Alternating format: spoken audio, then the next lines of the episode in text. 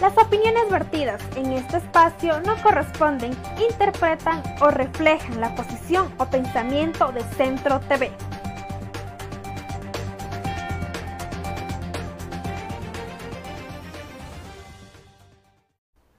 Los criterios son de exclusiva responsabilidad de quienes los emiten. Las opiniones vertidas en este espacio no corresponden, interpretan o reflejan la posición o pensamiento de Centro TV.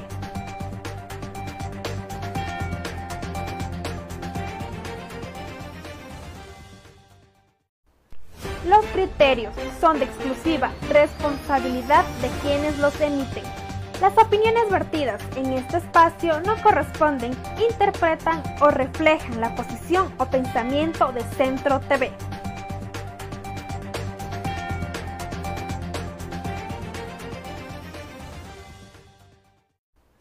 Los criterios.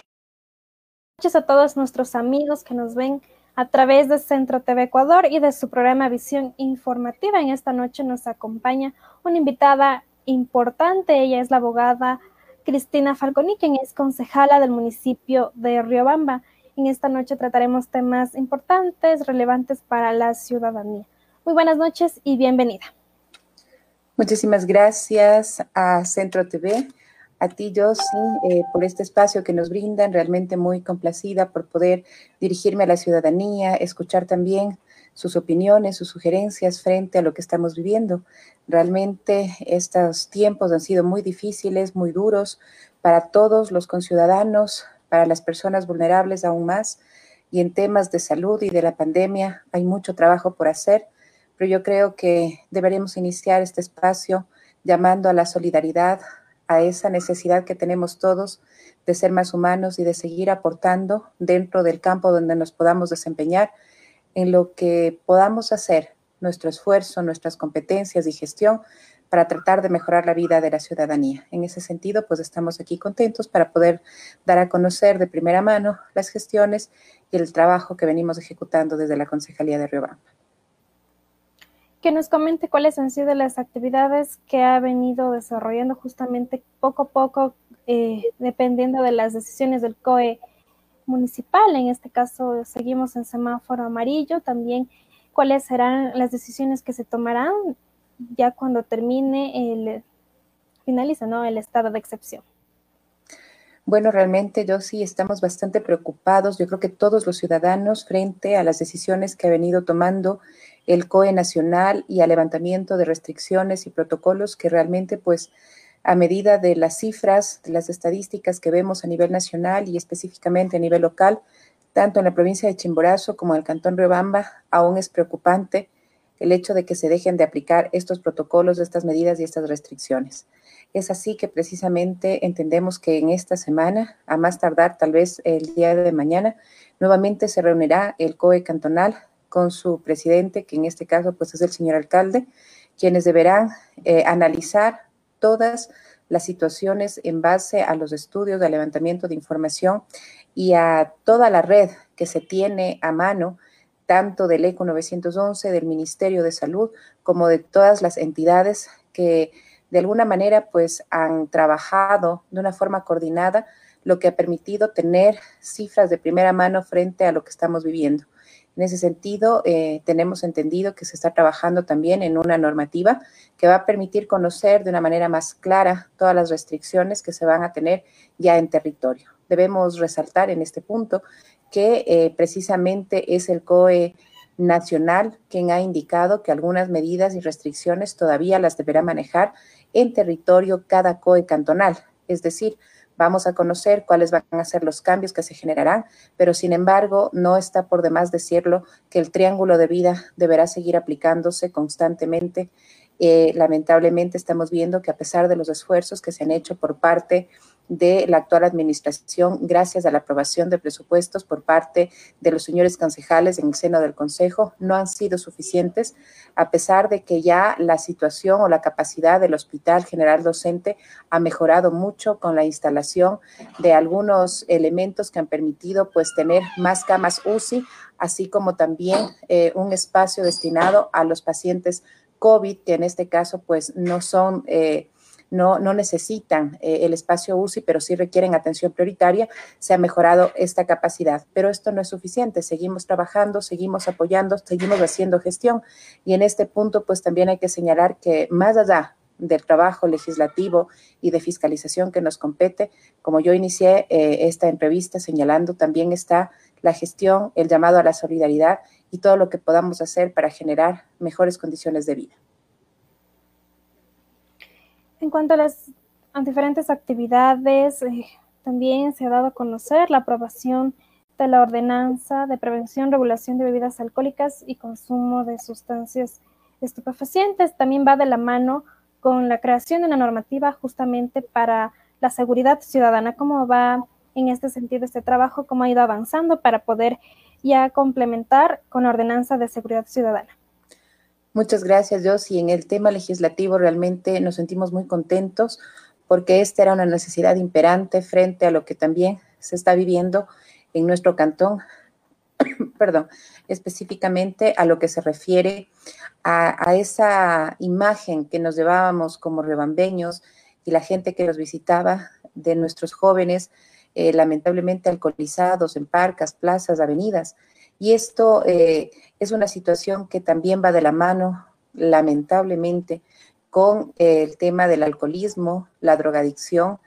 y eh, por ende también la violencia intrafamiliar. Son muchos factores que nos conllevan a hacer el análisis pertinente y a la necesidad, en concordancia con otras autoridades, entre ellas el Ministerio del Interior, frente a la normativa que se requería ya en el Cantón Riobamba para poder aplicar en conjunto con la Policía Nacional y los organismos de control las medidas necesarias que permitan que el espacio público no sea mal utilizado, que cambie la mentalidad de los ciudadanos frente a la necesidad de involucrarse en la sociedad con propuestas positivas y dejar de lado este mal que realmente nos acecha. Frente a, todo esto, pues se ha socializado dentro de un proceso bastante extenso, casi cinco meses se trabajó en esta propuesta de ordenanza en la cual pudimos aportar con varias observaciones dentro del ámbito legislativo y también dentro de esa visión que tenemos como ciudadanos, como mujeres,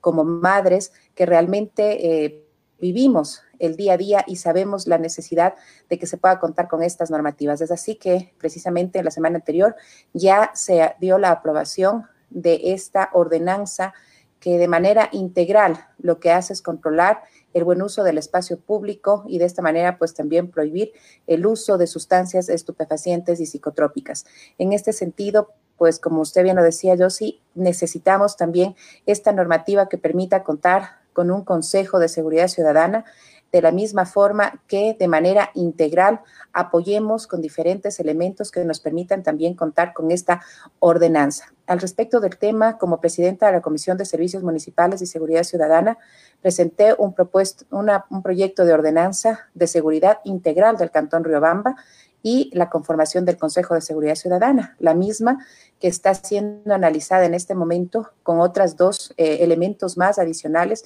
legislativos. Uno es un elemento que nos ha hecho llegar el Ministerio del Interior, así como también otro es un elemento de un compañero de la misma comisión que presentó una propuesta también para la conformación del Consejo de Seguridad Ciudadana. Estos tres elementos están siendo ya analizados por parte de una comisión multidisciplinaria. Precisamente el día de hoy estaba conversando con quien está como presidente de la misma, nos estaban haciendo eh, conocer que ya se han dado algunos talleres previos. Lo que se ha solicitado es que como proponentes de esta ordenanza podamos ser partícipes de todas las reuniones y talleres que se ejecuten y de esta manera pues iniciar ya con un borrador eh, preliminar que nos permita también el proceso de socialización. En este sentido, hay que generar eh, un trabajo en conjunto y lo que se pide también es eh, poder contar con el apoyo de ordenamiento territorial, de la dirección de planes y proyectos, porque esta normativa integral también responde a la necesidad de contar con una tasa de seguridad que nos permita también generar recursos destinados a todos los sectores vulnerables y necesitados que ahora más que nunca, por la situación de la emergencia sanitaria, la falta de empleo y otros aspectos, pues eh, la ciudadanía percibe una mayor inseguridad. Es por eso que tenemos que trabajar en conjunto y de manera urgente. Por otra parte, también es importante señalar, Josi, que dentro de, de este tema lo que se busca, por ejemplo, cuando hablamos de seguridad integral, es que incluso las nuevas edificaciones, las nuevas construcciones, los nuevos proyectos sean amigables y seguros, que cuenten con una arquitectura que permita evitar que se conviertan ciertos espacios con falta de iluminación, con falta de luz o con falta de visión en cuevas o en lugares estratégicos para que se cometan lamentablemente pues estos, estos elementos de delincuencia por parte de aquellas personas pues que lamentablemente pues se dedican a, este tipo de acciones. Entonces no solamente es eh, el Consejo de Seguridad Ciudadana que también dentro de la propuesta que se presentó está dirigido a que podamos trabajar en conjunto con eh, nuestros representantes, tanto del sector urbano como del sector rural, de los diferentes barrios. Es así que cuando empecemos con el proceso de socialización, iniciaremos con todas las observaciones por parte de los organismos de control y posteriormente continuaremos con la, socialización básicamente con nuestros representantes del sector urbano y rural, que dentro de la propuesta de, ordenanza se había mencionado que podemos trabajar por distritos, ya que eh, conozcamos que por la cantidad de habitantes que tiene el Cantón Riobamba, precisamente incluso para las elecciones se había destinado una división por distritos. Yo considero que con este elemento tan importante con el que ya contamos en el Consejo Nacional Electoral, nos va a permitir conocer directamente la cantidad de población que tenemos por distritos, coordinar el trabajo con los diferentes representantes barriales y de esta manera, pues también en conjunto, como decimos, con el ECU 911, la Fiscalía, eh, los órganos de control, el Ministerio del Interior, la Gobernación y otras instituciones, entre ellas también bomberos, gestión de riesgos, poder seguir trabajando en esta normativa que, como usted bien lo menciona, Josie, es realmente imperante, importante y urgente. Entonces, ahora estamos esperando que el equipo multidisciplinario nos presente ya el primer borrador y seguir trabajando en este, en este cuerpo normativo que estamos seguros va a contribuir de manera positiva con nuestra ciudadanía.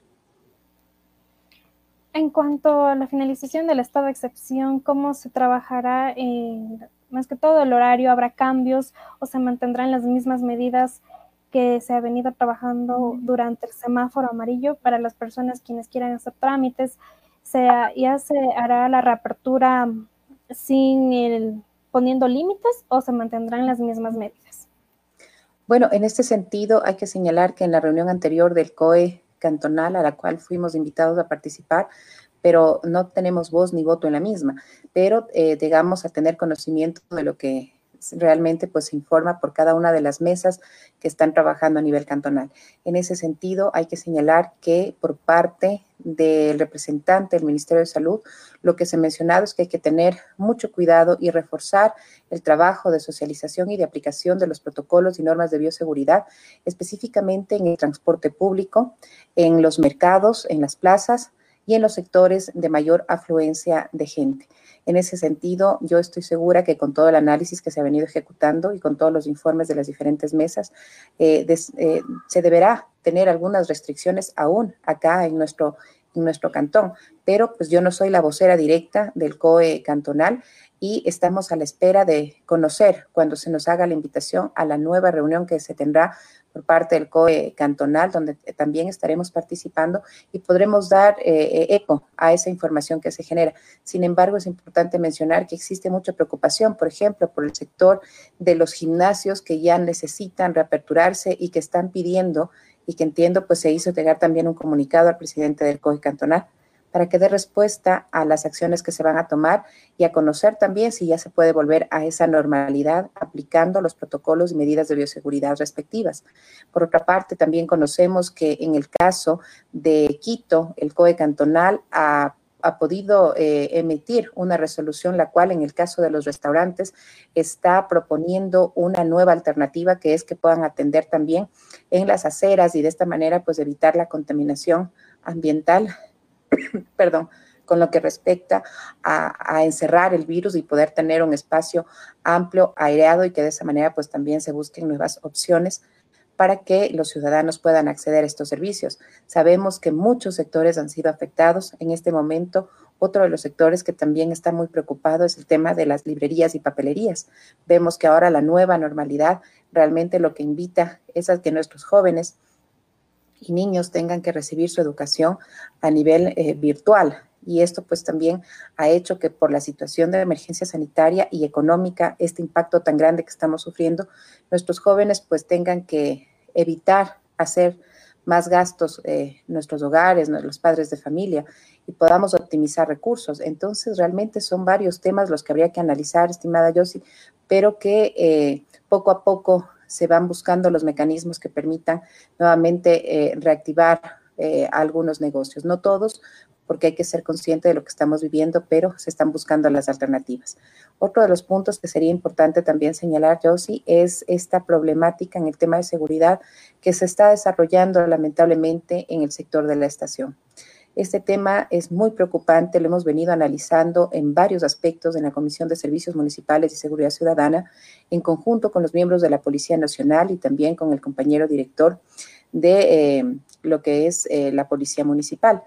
Eh, en este sentido, tenemos nuestros amigos moradores, la directiva, los vecinos del sector, quienes nos envían muchas veces videos, fotografías y su preocupación frente a lo que estamos viendo. En este sentido, eh, justamente el día de hoy hemos solicitado al compañero director conocer cuáles van a ser esas estrategias, esos mecanismos que permitan reforzar los operativos. Por otra parte, también en conjunto con la Policía Nacional, lo que se nos ha pedido es el apoyo. Estamos viendo que en diferentes puntos del cantón se han ubicado unas carpas que permiten mayor presencia de la Policía Nacional, reforzar los operativos y los controles. En ese sentido, pues también eh, el sector de la estación cuenta ya con una carpa que había sido solicitada a la Comisión de Servicios Municipales como un aporte eh, luego del análisis respectivo que se nos ha mencionado que iba a ser un punto de seguridad que permitirá de alguna manera mayor presencia de la policía. Sabemos que esto no va a ser la solución, son simplemente pequeñas eh, ayudas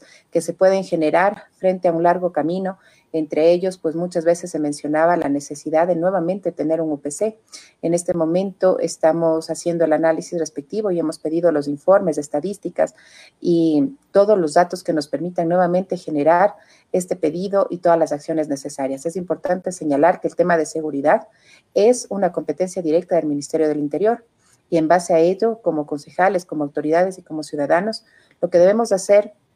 es direccionar estos pedidos y buscar eh, la aprobación tanto del Ministerio de Gobierno como el apoyo del GADE Riobamba para que esto se pueda concretar. Lamentablemente en este momento la empresa de ferrocarriles está sufriendo pues un cambio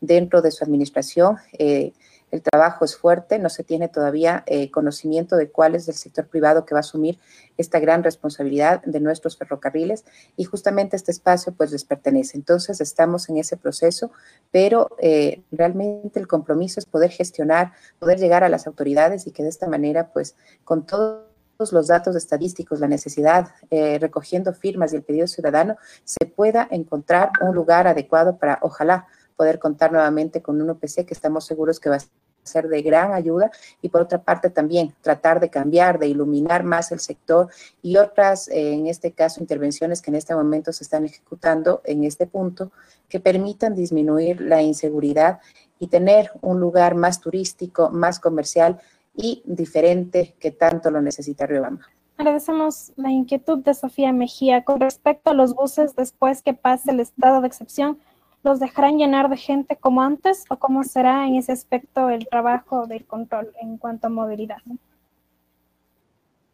Bueno, hay que tener en cuenta que la emergencia sanitaria eh, llegó a un punto, pero la pandemia continúa. Y no podemos dejar de lado todas las medidas de bioseguridad y los protocolos que hemos venido aplicando hasta el momento,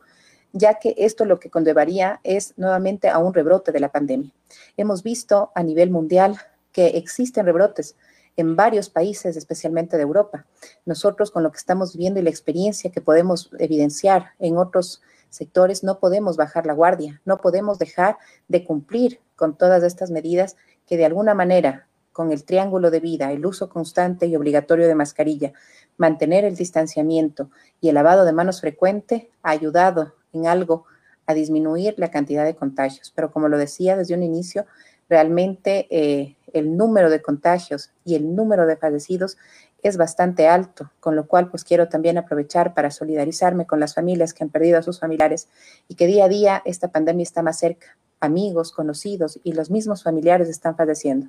Así también estamos viendo un aumento de contagios bastante preocupante, a pesar de que de acuerdo a las estadísticas, en julio hubo una curva más alta, en agosto ha bajado un poco, pero esto no quiere decir que las medidas deban parar. Así que en ese sentido, y respondiendo a la pregunta de nuestra querida eh, amiga que nos sigue por las redes, no podemos bajar la guardia, tendrán que seguir aplicándose las medidas de bioseguridad y los protocolos, el distanciamiento y hay que tener mucho cuidado también con el tema del aforo pero ya eh, la voz oficial eh, la estarán dando a conocer en la resolución que entiendo sacará el COE cantonal y nosotros, pues al conocer o ser parte de estas reuniones, también nos daremos eco de cuáles son las nuevas restricciones o las medidas que se van a regir frente a todas estas inquietudes.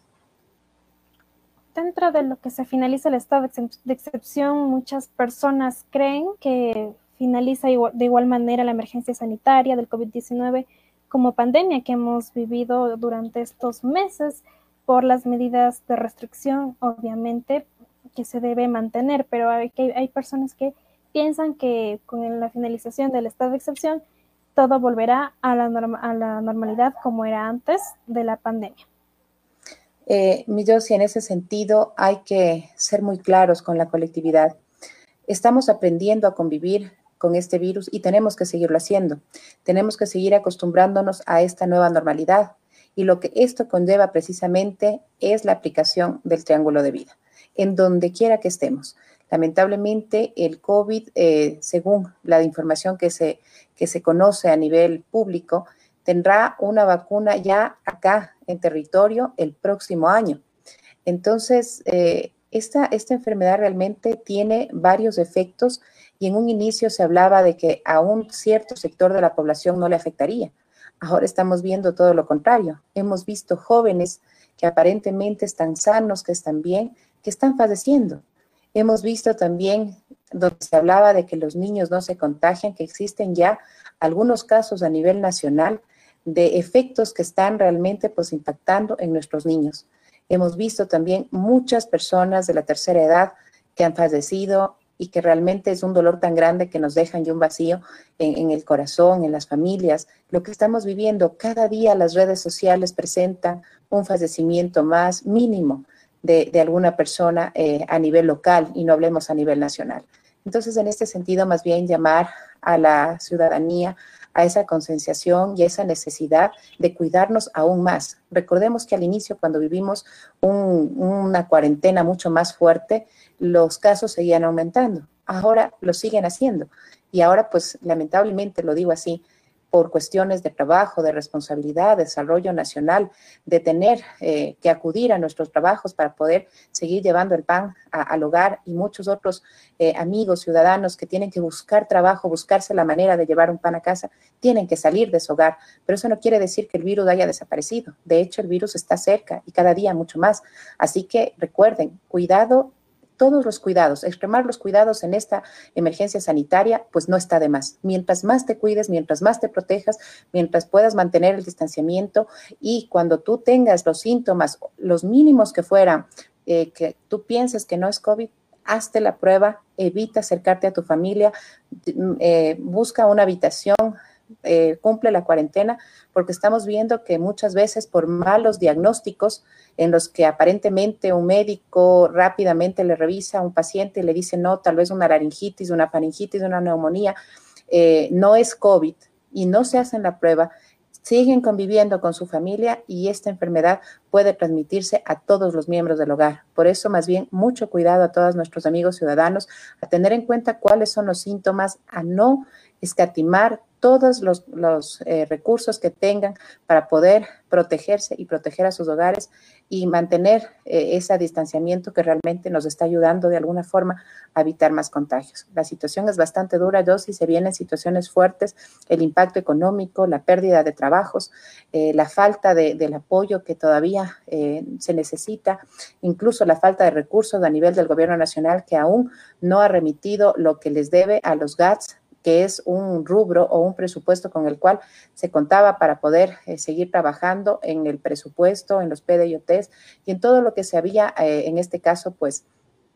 eh, analizado y aprobado dentro de las obras de este año y del que vienen. Entonces la situación se vuelve complicada y es por eso que ahora, más que nunca, hay que cuidarnos mucho más quienes han tenido la suerte de poder haber sobrevivido a esta enfermedad saben de lo que estoy hablando, saben que esto no es un juego y que realmente debemos dar gracias a Dios por la oportunidad que nos da cada día de seguir adelante y de poder seguir llegando a nuestros ciudadanos, a nuestros hermanos, a nuestros comerciantes con mensajes positivos de lo que estamos haciendo, pero también con ese mensaje de alerta de que debemos cuidarnos mucho, que no bajemos la guardia porque realmente esto es una situación de vida o muerte. Agradecemos la inquietud de Miguel Tapia con respecto a bares, ya habrá funcionamiento después de haber terminado el estado de excepción.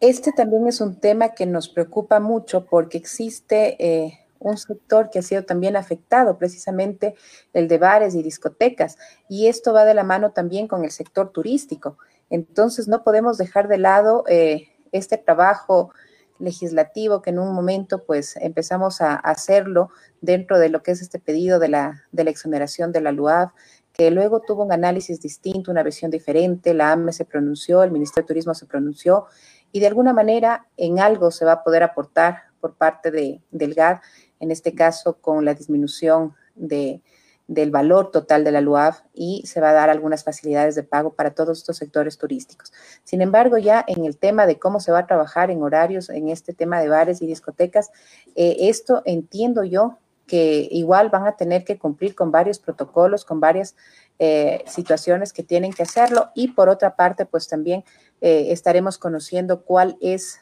el, eh, en este caso, pues cuál es el pronunciamiento del COE en estas restricciones. Si no existe ninguno a nivel local, entenderemos que lo que se tiene que aplicar es eh, lo que se señale y se socialice por parte del COE nacional. En cuanto al tema de fiscalización, ¿cómo va en el proceso de lo que es la adquisición de insumos médicos que adquirió obviamente el municipio de Rebamba y entre otros aspectos que conlleva en lo que es la emergencia sanitaria. Bueno, realmente en el tema de fiscalización, yo creo que cada uno de los compañeros concejales estará trabajando en temas puntuales. Sin embargo, hay que señalar que las compras públicas que se hicieron por cuestión de la emergencia, al haber sido aprobado el presupuesto por el Consejo Cantonal, yo creo que es responsabilidad de todos los compañeros concejales hacer el seguimiento respectivo. Cada uno a su manera, cada uno dentro de su competencia, dentro de su convicción. En ese sentido, eh, han existido varios comentarios referente al tema de las compras por emergencia sanitaria. Existió también un informe por parte de la Comisión de Fiscalización referente al tema y por otra parte también existió una denuncia por parte de una compañera concejal. En ese sentido, yo creo que todo el trabajo que nosotros podamos desplegar para poder hacer el análisis de estas compras, si lo hicieron de la manera correcta, si no existen inconsistencias, si no existe ningún tipo de observación, pues es un compromiso de todos. Y precisamente en ese punto, en el caso de existir algún tipo de observaciones, nuestro trabajo no es más que poder identificarlas y hacer conocer a los organismos de control para seguir aportando en este examen especial y en estas investigaciones que se están ejecutando en este tema, para que todo quede claro y que sean ellos, los organismos de control, los que determinen si existe o no responsabilidades y en este caso pues también que cumplan con las sanciones respectivas de ser pues eh, esa la, la respuesta por parte de estos organismos. En mi caso pues hemos seguido con este proceso, seguimos haciendo los análisis pertinentes, tenemos ya este, estos informes que lo que tenemos que hacer ahora es corroborar en este caso y observar si existe algo más que pueda abonar al proceso pues seguirnos sumando en este tema. Sin embargo, estamos de acuerdo con el trabajo y el seguimiento que se hizo por parte de la Comisión de Fiscalización, de la cual no soy parte, pero solicité en tres ocasiones al presidente de la misma me permita participar para de esa manera pues poder estar al tanto del trabajo que se viene ejecutando y de los informes que se han venido entregando por parte de las diferentes direcciones. Con estos insumos y con el trabajo que nos compete, nosotros también, eh, de ser el caso, estaremos presentando las observaciones a los organismos de control para que de esta manera pues sigamos aportando en lo que al trabajo de fiscalización y a la transparencia y al cuidado de cada uno de los centavos del pueblo de Riobamba sean realmente invertidos de la forma correcta, con responsabilidad y transparencia. Por otro lado, y en cuanto al tema del terminal terrestre, sabemos que ya se reaperturó la ruta Riobamba-Quito, manteniendo las medidas de bioseguridad. En cuanto termine el estado de excepción, se habilitará más frecuencias a otras provincias, a otras ciudades. ¿Cómo se trabajará en este sentido? Bueno, eh, en este tema realmente hay que señalar que el terminal terrestre de Riobamba estuvo cumpliendo con los protocolos y medidas de seguridad que señaló el COE cantonal desde hace algún tiempo atrás. Sin embargo, no podía habilitarse su accionar o su, reactivación de actividades debido a que otros terminales de cantones hermanos no contaban con esta aprobación y no cumplían con, con estos protocolos y medidas de bioseguridad. Ahora, con este cambio de restricciones, sabemos que muchas de las frecuencias se van a reactivar y para ello nuevamente se tendrá que solicitar a todos los eh, compañeros de las diferentes frecuencias y cooperativas que presenten sus protocolos de bioseguridad y que dentro de lo que habíamos mencionado antes sigan cumpliendo con los controles, que sigan cumpliendo con este trabajo eh, responsable y que de hecho pues eh, busca también salvaguardar la salud y la vida de los conciudadanos, por lo que ellos tienen en sus manos una gran, gran responsabilidad, valga la redundancia, en este tema. Ellos deberán cumplir con lo que corresponde. Entiendo que deberán también someterse a las pruebas PCR antes de poder retomar sus actividades y tener eh, también todos los controles, aireamiento, la separación de de los usuarios, desinfectar sus unidades en cada uno de los recorridos y cumplir con todo lo que corresponde. Sabemos que es necesario para mucha gente poder hacer uso de estos medios de transporte, sin embargo, también para ellos representa un riesgo. Entonces debemos tener ese cuidado en cuanto a que se puedan aplicar todas las medidas en nuestros terminales en cada una de las cooperativas y esto realmente es un trabajo que debe ser coordinado porque de qué nos sirve que de pronto acá en Riobamba se cumplan con todos los protocolos y medidas de bioseguridad si al momento de salir en otros terminales o en otros sectores hacen paradas en cualquier lado, puede subir cualquier persona y no se hacen los controles debidos. Entonces, en ese sentido, entiendo que desde el sector del transporte también deberán presentar sus protocolos para poder ser habilitados y conocer cómo se va a coordinar estas acciones y que de esta manera pues podamos contar ya con este transporte, pero con todas las restricciones y medidas necesarias para salvaguardar las salud y la vida de la gente. Agradecemos la inquietud de César Escobar. Nos pregunta, ¿los pasajes a las distintas ciudades del país se mantienen o hay cambios?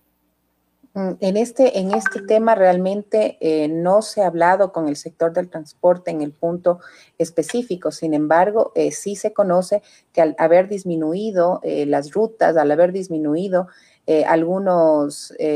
algunas frecuencias incluso, realmente pues la ciudadanía se encuentra bastante preocupada en este tema. Eh, sin embargo, también debemos reconocer que el sector del transporte ha sido bastante afectado en esta situación y que todos buscan y realmente pues eh, se han unido para poder trabajar en conjunto y de esa manera pues poder tener un,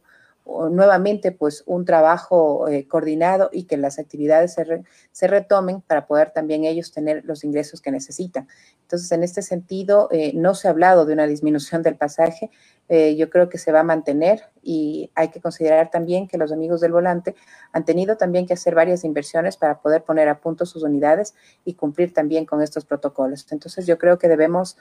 trabajar en conjunto, ser solidarios y exigir lo que corresponde que ellos cumplan con las medidas respectivas y nosotros pues también poder tener acceso de una manera correcta a este servicio. Pero en el tema de, cambios eh, o disminuciones o aumentos en el tema de pasajes, no se ha tratado este tema a nivel nacional y tampoco a nivel local dentro de la Comisión de Movilidad a la cual pertenezco. No ha habido este pedido tampoco y yo creo que se mantendrán en este caso los rubros hasta una nueva disposición.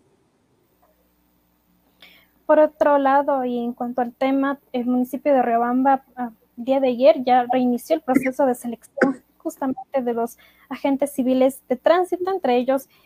serán 60 cupos, 60 aspirantes quienes tengan el cargo. Eh, ¿Hasta cuándo será eh, más que todo el proceso de selección en cuanto a las diferentes pruebas que se lo realiza? y en dónde se lo está realizando. Bueno, en este punto, yo sí es necesario aclarar que cuando se, se volvió a socializar que se retomaba esta, este trabajo, no es que se estaban aceptando carpetas, porque tengo que señalar que la falta de empleo también fue un motivante a que mucha gente nuevamente se empiece a comunicar y esté preocupada de cuál es la alternativa para poder postular. En ese sentido, realmente en este momento, luego de un proceso que se llevó a cabo eh, meses atrás, son apenas, bueno, apenas 672 aspirantes que en este momento están en busca de un cupo. ¿Y por qué digo apenas? Porque cuando nosotros iniciamos este proceso fueron más de 2.000 aspirantes, de los cuales aproximadamente mil y pico cumplieron con todos los requerimientos, eh, los documentos y el proceso necesario. Y de todo ello, luego de los exámenes médicos previos que se hizo para saber si es que cumplían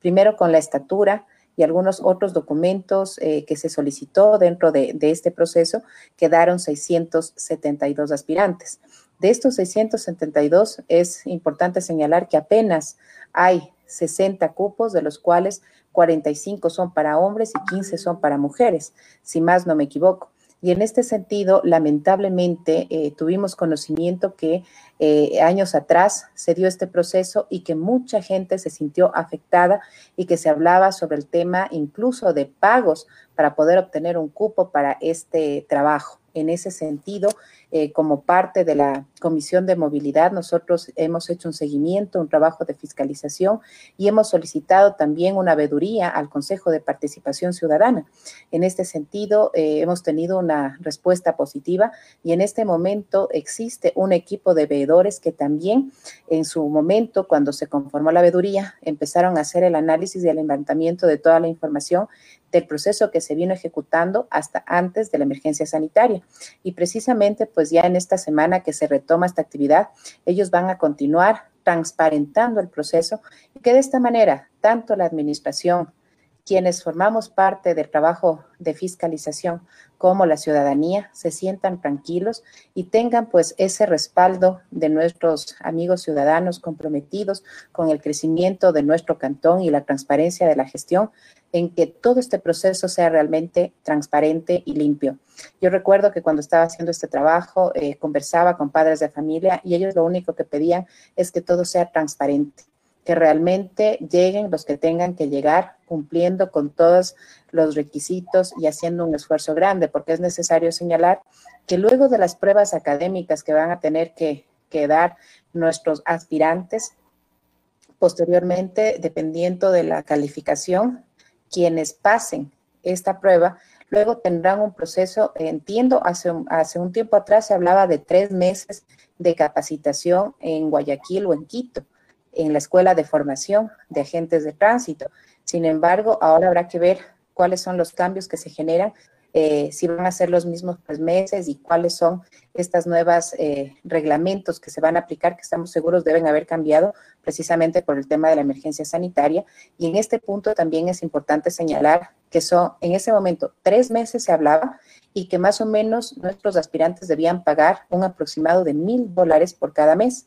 Esto eh, conllevaba estadía, todas las comidas, uniforme y todo lo que ellos requieren para poder eh, tener esta capacitación. En este momento eh, estamos a la espera de conocer cómo se va a retomar esta actividad ya a nivel nacional, porque recordemos que no solamente es Rebamba, son cupos que están para cada cantón, pero son eh, un grupo bastante grande que deberá ir a capacitarse y quienes realmente cumplan con todos los requerimientos, tanto físicos como conocimientos, entre otros, serán los, los 60 nuevos y nuevas agentes de tránsito de Riobamba. Entonces, estamos en ese trabajo dentro de lo que nos compete. Hemos pedido también los informes necesarios y seguiremos haciendo el seguimiento para que nuestras y nuestros aspirantes, así como sus familias y la ciudadanía en general, se sienta tranquila de que este trabajo realmente se está haciendo con responsabilidad y transparencia. Por otro lado, eh, la Dirección de Servicios Municipales ha solicitado a la ciudadanía en general que se acerquen a dar mantenimiento a bóvedas, nichos, y, lápidas, entre otras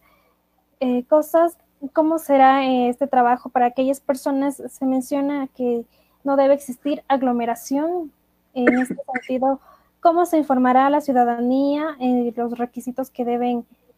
más que todo ellos llevar para poder dar mantenimiento justamente a las diferentes bóvedas de sus familiares en el cementerio municipal. Bueno, en este tema hemos venido trabajando en varios aspectos. Uno de ellos era precisamente que se tomen en consideración todas las medidas de bioseguridad, así como también los protocolos, y es así que se cambiaron los horarios de atención, se limitó por un tiempo incluso el ingreso al Camposanto y se ha seguido en este trabajo de conocer que se cumplan con los procesos y los tiempos en cuanto a la construcción de las bóvedas que en este momento son tan necesarias debido a la lamentable eh, pérdida de vidas que estamos sufriendo, no solamente por cuestión de la pandemia y el COVID, sino también por otras causas. En ese punto, eh, dentro del análisis que se hace, hay que considerar que existe una ordenanza la cual señala que es precisamente la ciudadanía, las asociaciones, los gremios quienes están a su cargo el mantenimiento de las bóvedas y nichos. Y en este punto, pues también hay que señalar que en el caso de que exista una falta de interés o un total eh, desentendimiento, en este caso de estos espacios, será el mismo GAD, de acuerdo a como está señalado en la ordenanza, quienes deberán eh,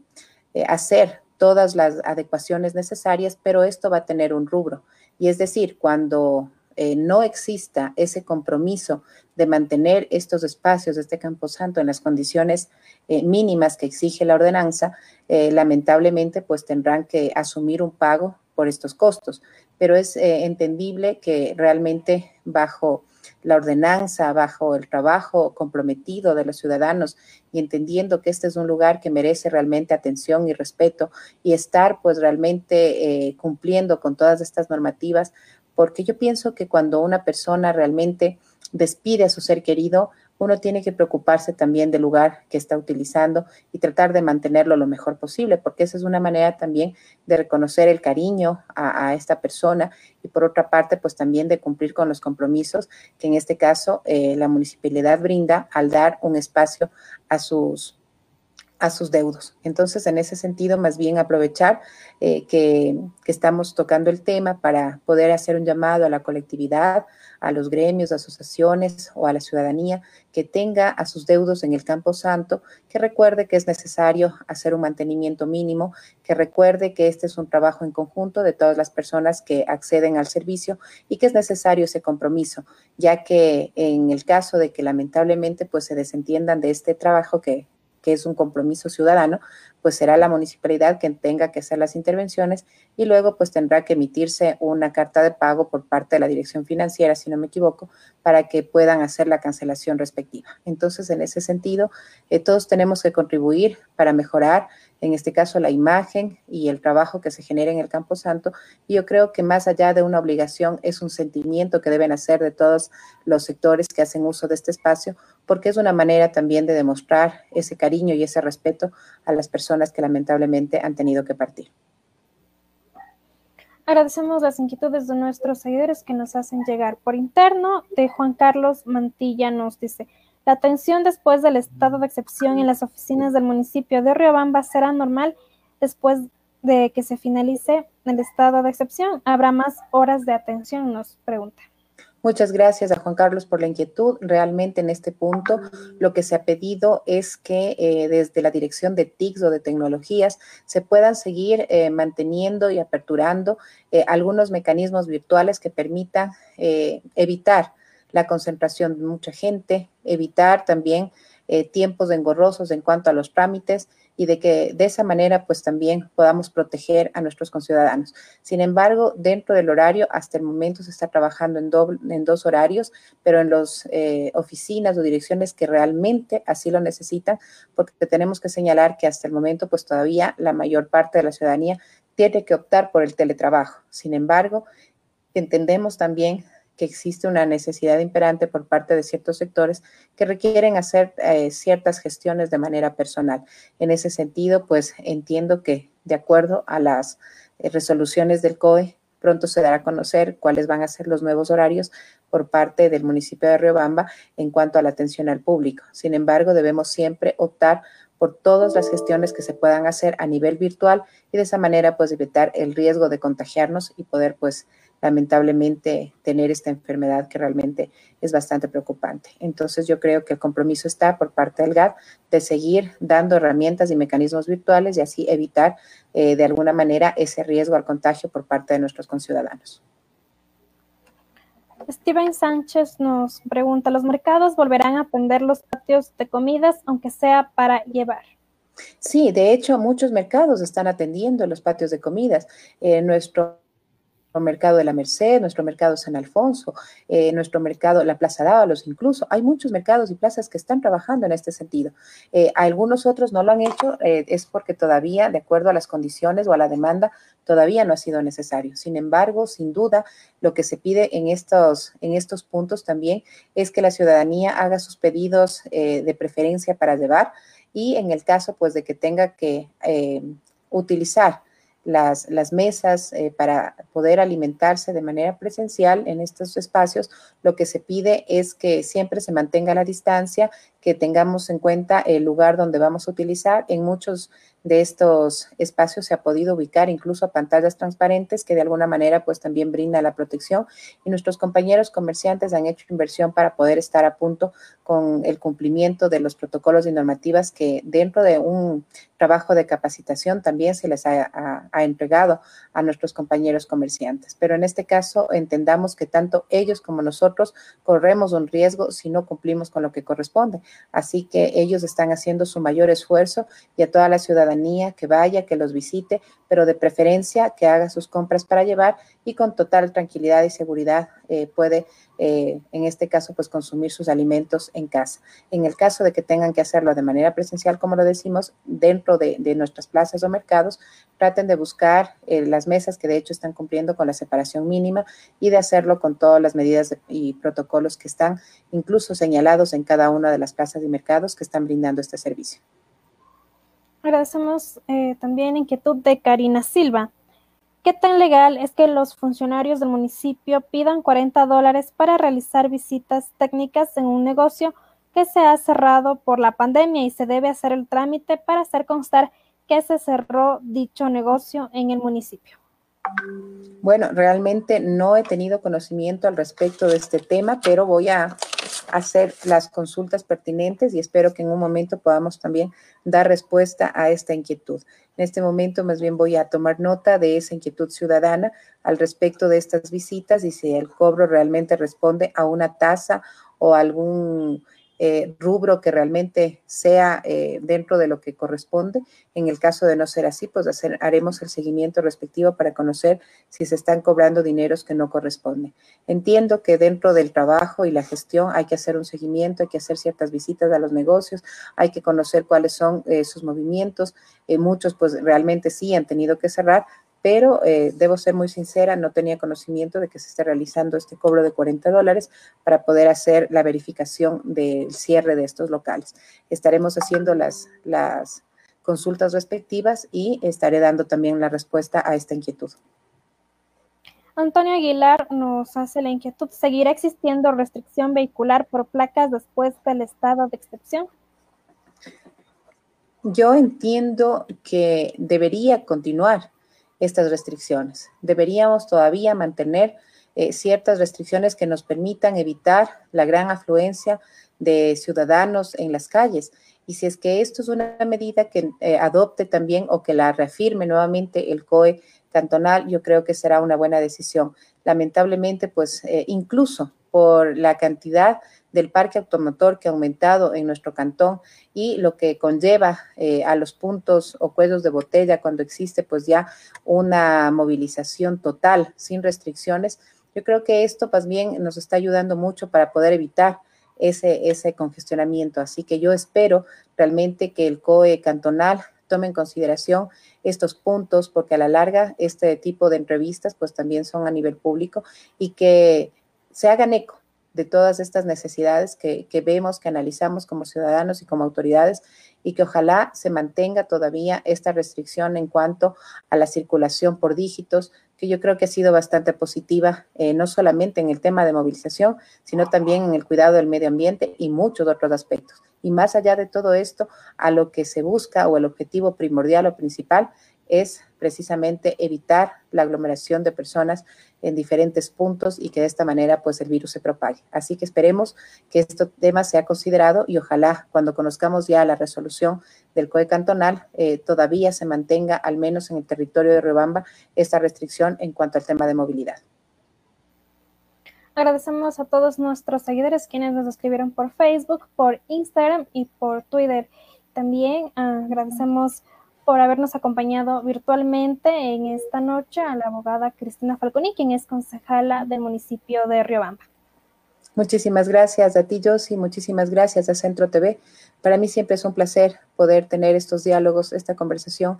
y llegar a la ciudadanía con mensajes positivos, con esta convicción de que ahora más que nunca necesitamos solidaridad, necesitamos trabajar en conjunto, necesitamos apoyarnos mutuamente y ser más humanos dentro del trabajo y la responsabilidad que eso lo hace con transparencia, con rectitud y realmente con honestidad. Yo creo que más allá de eso, como seres humanos, debemos llegar al corazón de las personas y darnos cuenta que estamos viviendo una situación muy dura, muy difícil para todos en temas de salud, en temas económicos, en temas de oportunidades laborales, nuestros emprendimientos, el turismo. Muchos sectores realmente se han visto afectados. Hemos trabajado en lo que compete a, nuestra responsabilidad, pero también seguir sumándonos en todas las gestiones que podamos hacer para seguir llegando con las ayudas necesarias, con las gestiones necesarias y siempre con esa frontalidad y con esa humildad que yo creo que Dios nos permite estar aquí nuevamente para seguir trabajando en conjuntos y de esa manera pues eh, sumarnos a todo el trabajo de nuestros ciudadanos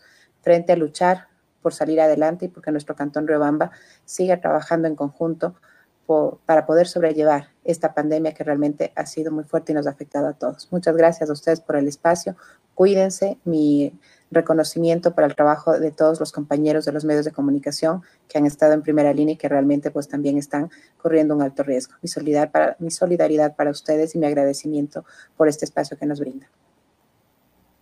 Muchísimas gracias a todos nuestros seguidores. Gracias por compartir con nosotros. No se olviden de darle like y obviamente compartir la transmisión que se realiza en vivo a través de nuestras diferentes redes sociales. Muchísimas gracias a nuestra invitada de hoy y que tengan una linda noche.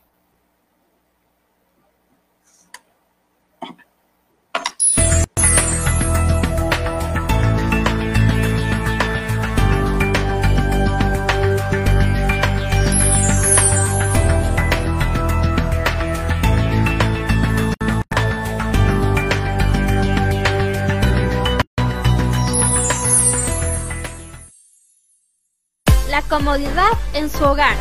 todo en la puerta de su casa. Con Encomiendas Smith, en esta época nosotros le cuidamos. No se preocupe de realizar las compras, lo hacemos por usted y lo entregamos en la puerta de su casa. Además, realizamos pagos de servicios básicos, pedidos, envíos, depósitos, encargos y mucho más en los 10 cantones de Chimborazo, en el campo o en la ciudad, con las medidas de bioseguridad para la protección de nuestros clientes. Contáctenos de lunes a domingo desde las 8 de la mañana hasta las 10 de la noche en la avenida José Veloz y Teniente Latus, junto a Diario Los Andes, o a los teléfonos 09 91 30 55 13 09 60 81 44 25 o al 032 96 88 55. Encomiendas Smith. Al mejor tiempo como nosotros, ninguno.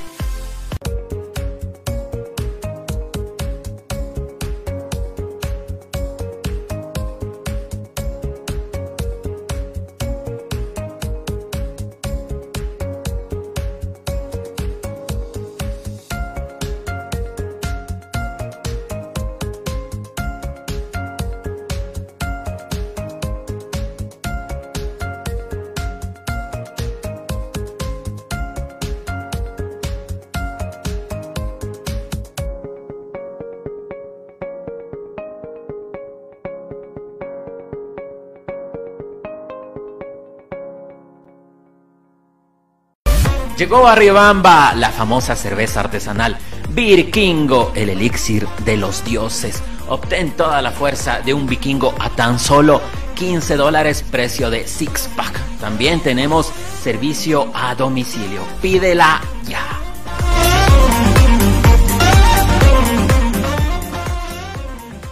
Conoce la información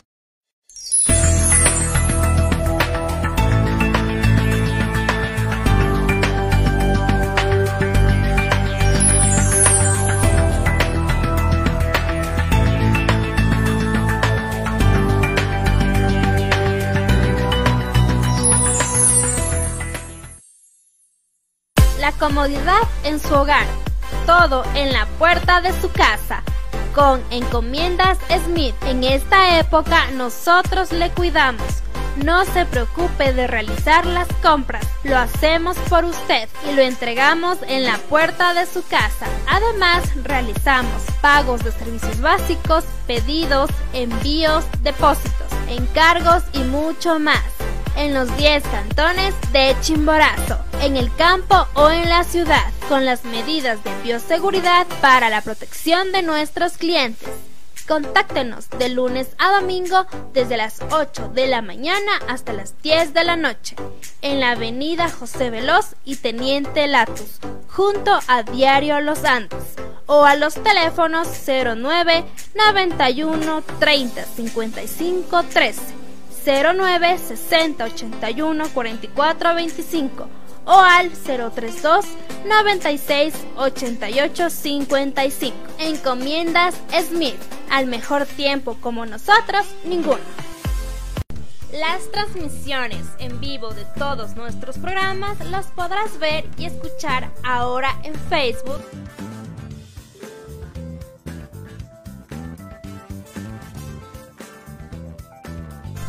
YouTube.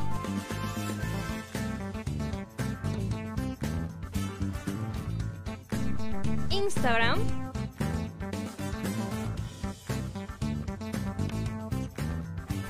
Twitter.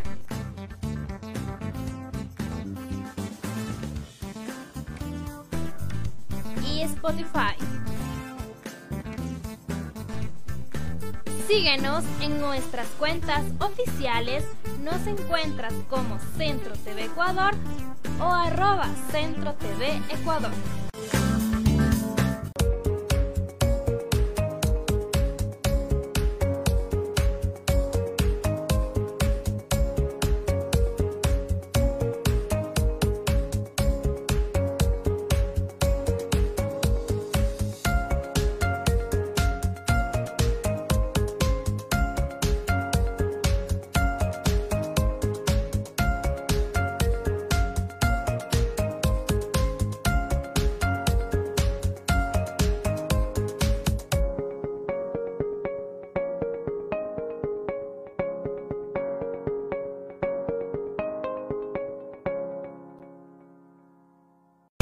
Llegó a Riobamba la famosa cerveza artesanal Virkingo, el elixir de los dioses. Obtén toda la fuerza de un vikingo a tan solo 15 dólares precio de six pack. También tenemos servicio a domicilio. Pídela ya.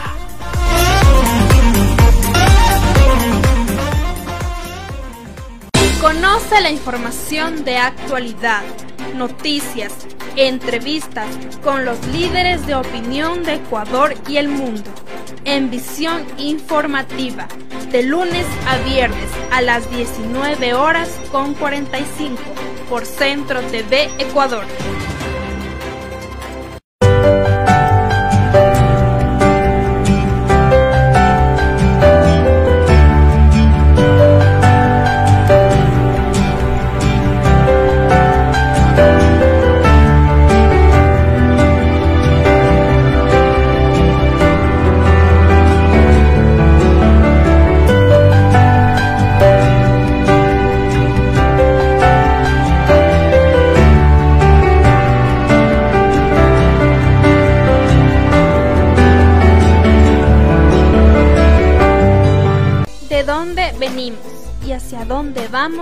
Cómo pensamos, cómo actuamos o qué ideología hay en este mundo serán tratados en su programa Onda Cultural con la presencia de músicos, artistas, pintores, danzantes, cineastas y más. todos los viernes a las 18 horas en Centro TV Ecuador.